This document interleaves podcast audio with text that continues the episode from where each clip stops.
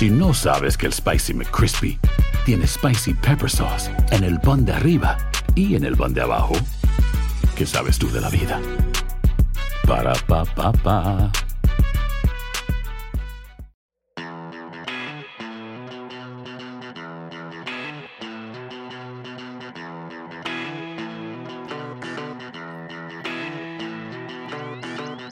La gran mentira y la campaña electoral.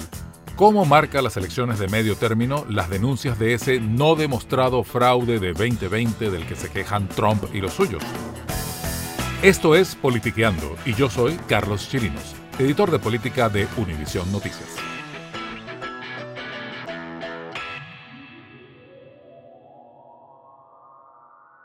Sobre la campaña para las elecciones de medio término de 2022 ha gravitado la gran mentira del fraude electoral en el que insiste el expresidente Donald Trump. Estas son las primeras elecciones que se realizan desde el ataque al Capitolio, que fue alimentado por esa denuncia de fraude inexistente. A lo largo de la campaña, Trump y los suyos han seguido hablando del fraude. Ese fraude que no ocurrió, según determinaron auditorías y hasta las cortes, que no encontraron base alguna para las demandas que se le presentaron. En esas demandas, los abogados nunca hablaron de fraude cuando los jueces les pidieron aclarar cuál era la queja concreta que tenían sobre las elecciones. En ninguna demanda se encontraron méritos. Sin embargo, la gran mentira ha seguido difundiéndose y de acuerdo con varios sondeos, un 70% de los republicanos cree que el presidente Joe Biden es ilegítimo, que ganó la Casa Blanca gracias a un ardid fraudulento. De acuerdo con el Instituto Brookings, hay 345 candidatos que niegan la validez de las elecciones de 2020. Todos son republicanos. Algunos aspiran a ser gobernadores o secretarios de Estado, puestos en los que les tocará administrar procesos electorales. Y antes de que lleguen al cargo, es posible que ellos mismos objeten los resultados del 8 de noviembre, si no lo favorecen, por supuesto. Al fin y al cabo, sus plataformas están basadas en decir que el sistema electoral no es confiable. As I stand here today, there are candidates running for every level of office in America for governor, Congress, Attorney General, Secretary of State, de ahí que esta semana el presidente Biden ofreciera un inusual discurso para advertir que las mentiras electorales ponen en peligro a la democracia.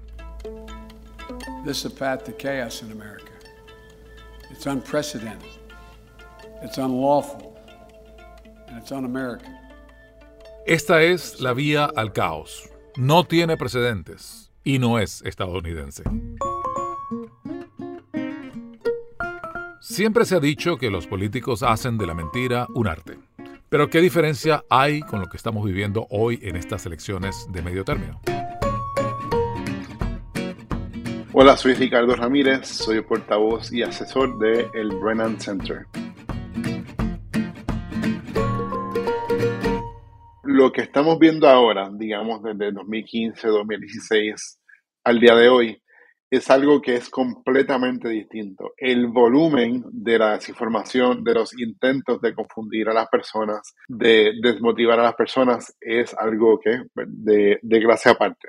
Ya eh, vemos que es más bien para eh, pues confundir y eh, cambiar los resultados de unas elecciones cuando se supone que estemos votando en base a esos méritos, ¿verdad? Así que es algo completamente distinto. No estamos hablando de eh, mira, que un político eh, pone un tema, lo describe de cierta manera, ya estamos hablando de que un, partido o la mayoría de un partido usa su maquinaria, su voz para darle vida a estas mentiras y para confundir a la gente para que haya menos confianza en estos sistemas democráticos cuando sencillamente pues, no es el caso.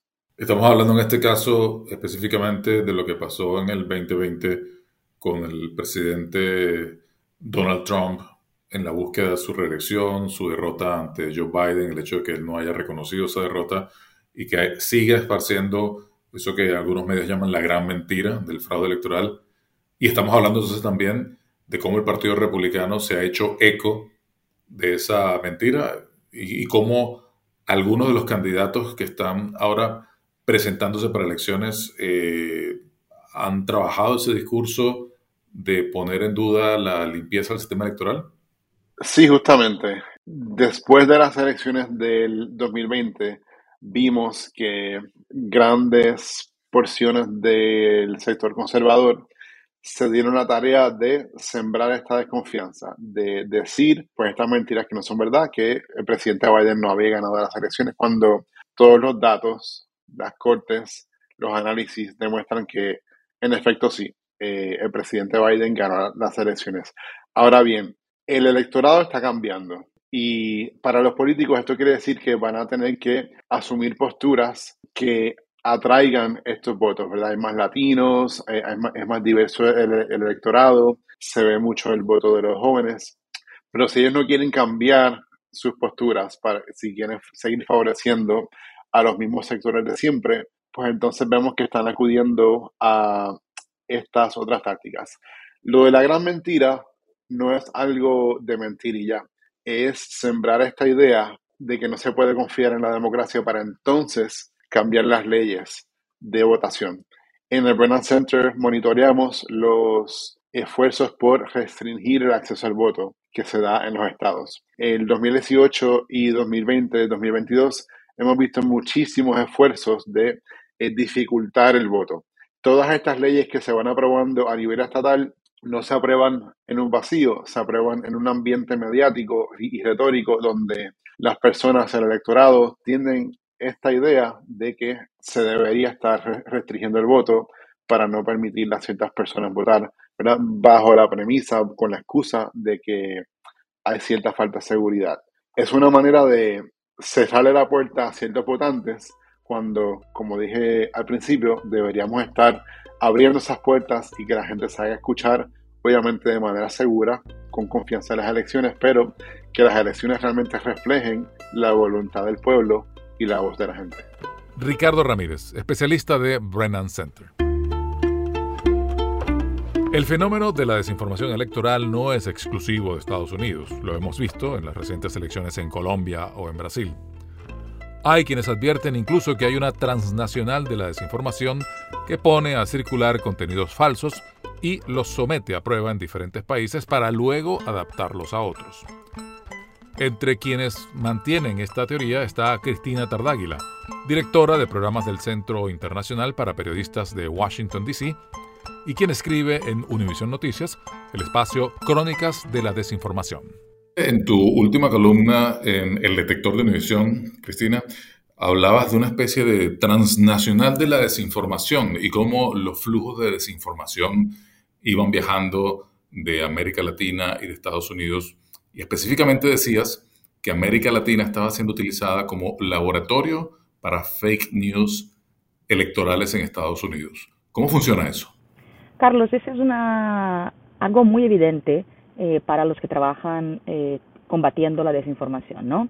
Es muy claro que Estados Unidos es un gran exportador eh, de mentiras y de datos falsos, de narrativas conspirativas, ¿no? Y eso hemos visto eh, a lo largo de la pandemia y ahora eh, en las elecciones del midterm también queda claro.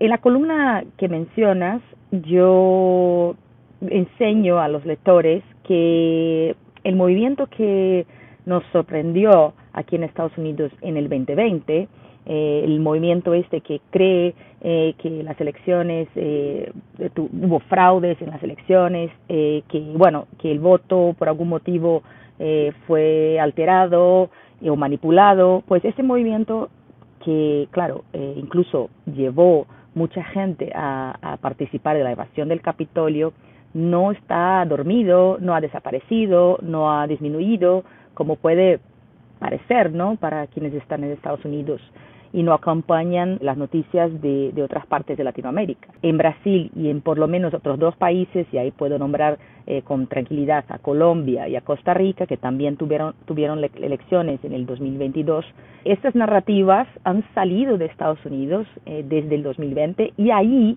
eh, también eh, se presentan con, la, con, el mismo, eh, con la misma fuerza, con la misma intensidad pero eh, con, con grados y formas distintas, no formatos distintos. Y, así que lo que tenemos que esperar aquí en Estados Unidos es que eh, ahora tras las midterms eh, que vayamos a ver un bastante esta, esa desinformación, esa narrativa conspirativa, los que se vio en 2020, pero posiblemente aún más fuerte porque los informadores han estado probando en América Latina.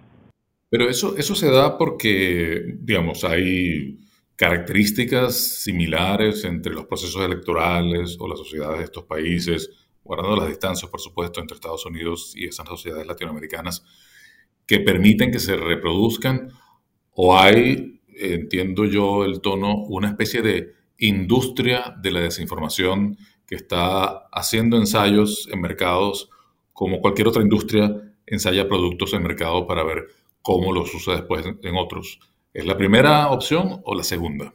La segunda, Carlos, no tengo absolutamente ninguna duda, ¿no? Eh, los procesos electorales eh, son razonablemente distintos, ¿no? Eh, claro que todos suponen la participación democrática, pero por ejemplo, en Estados Unidos vota la persona que quiere votar, ¿no? Y en Brasil están obligados, todos los ciudadanos entre 18 y 70 años tienen que ir a las urnas, ¿no? Así que es una gran, gran, gran diferencia.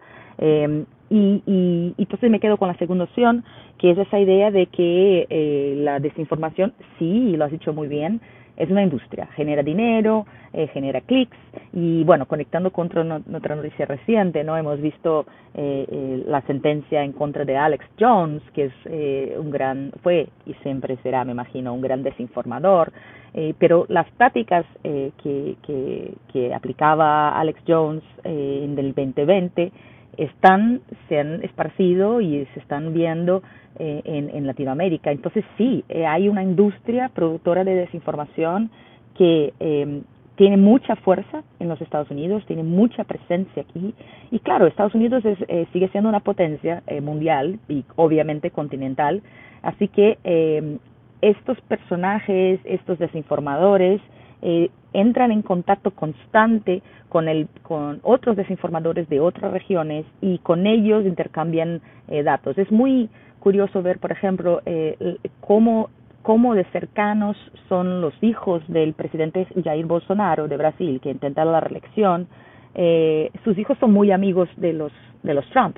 ¿no? Son, eh, han estado con Steve Bannon, han estado con muchos de estos eh, grandes eh, eh, empresarios, por ejemplo, el, el, el dueño de, de, de Getter, eh, la plataforma, la red social, ha estado participando, fíjate Carlos, en, en una manifestación que pasó en la playa de Copacabana, en Río de Janeiro.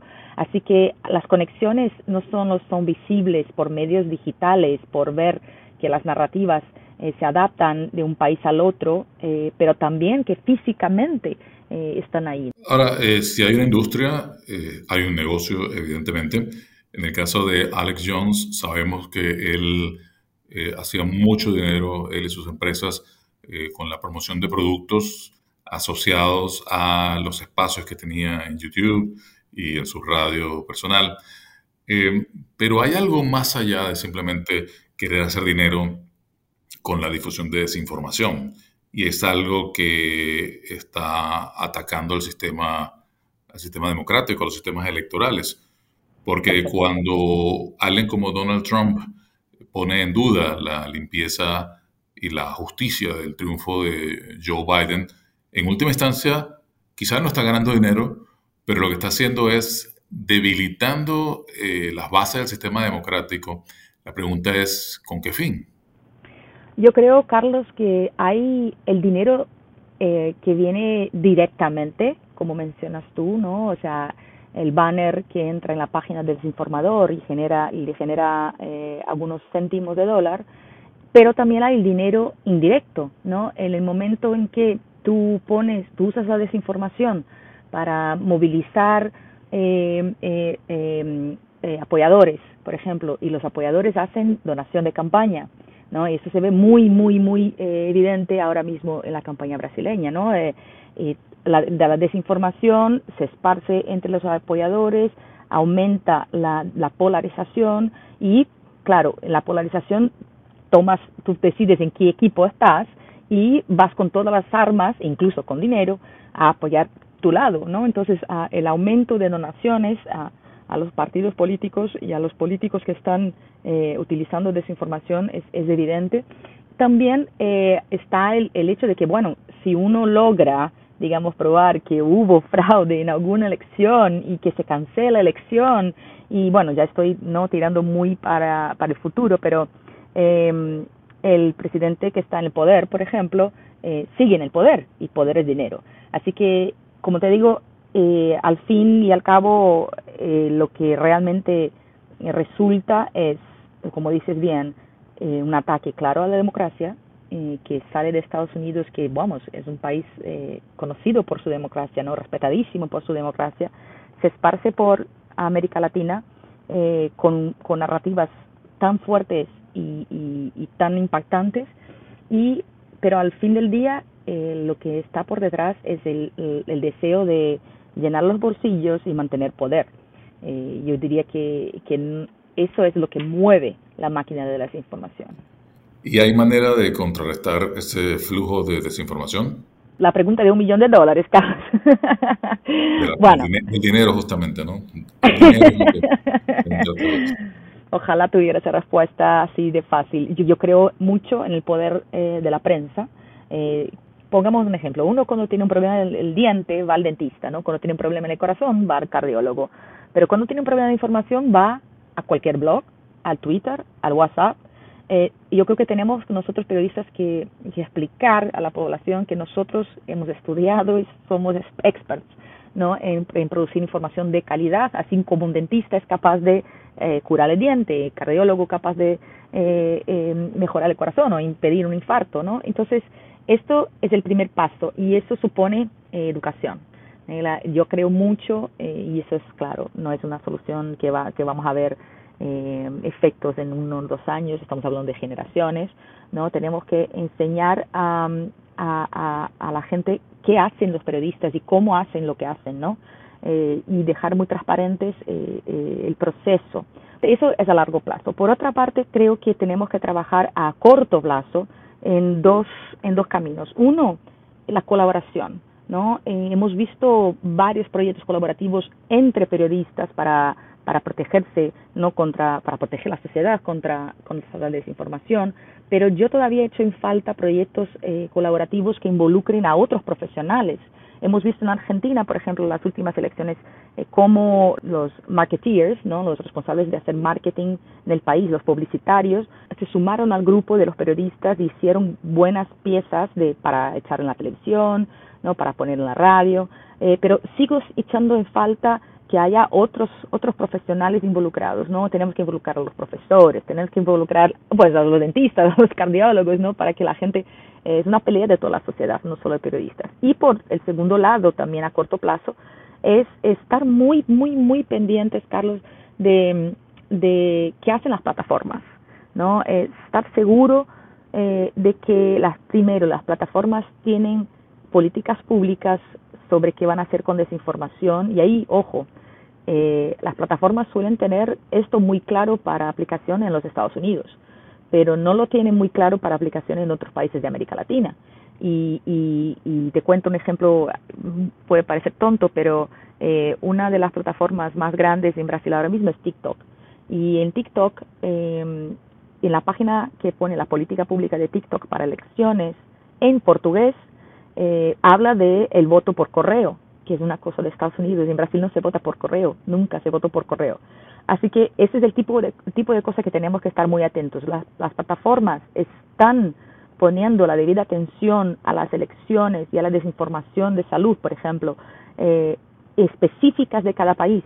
Y además de eso, ¿están realmente aplicando esas políticas? ¿O eso es algo, solo un documento firmado para que alguien lo vea? ¿no? Así que solución fácil no hay, Carlos. Bueno, con ese mensaje pesimista cerramos el... no, pero vamos a ver, yo creo que aquí vamos a terminarlo bien, Carlos. Vamos a decir que, que también es, la gente tiene un gran papel, ¿no? Los que nos están escuchando eh, tienen que concientizarse de que ellos también hacen parte de esto. Así que por favor, la próxima vez que vean cualquier cosa en las redes sociales, eh, atención a la emoción, ¿no? ¿Qué emoción uno siente? Si es mucha rabia, mucha alegría, mucha desesperación, mucho cualquier cosa, la, la, la tendencia de que sea algo manipulado, falso, es grande porque el periodismo eh, no suele eh, buscar emociones eh, muy grandes, ¿no? Suele, bueno, impactar, pero no suele dejarte loco, dejarte enojado, ¿no? no eso no eso no es una una, una práctica del periodismo. Y claro, buscar el quién, el cuándo, el cómo y el por qué, si hay fuentes, ¿no? Y usar el Google, el Google Image, por ejemplo, que es súper fácil. Entonces, así que queda la invitación ahí, Carlos, para que la gente también eh, se involucre con nosotros. Eh, nuestra audiencia puede ayudar mucho a nosotros dos, al detector, a Univision y, a todo Estados Unidos y los latinoamericanos.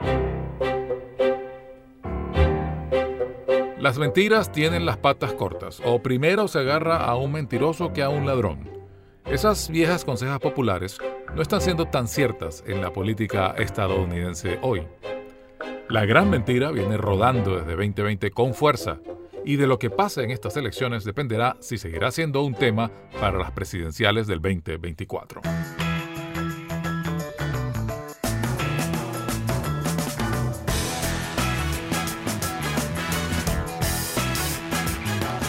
Hasta acá esta edición de Politiqueando. Les habló Carlos Chirinos, editor de política de UnivisionNoticias.com. Hasta la próxima.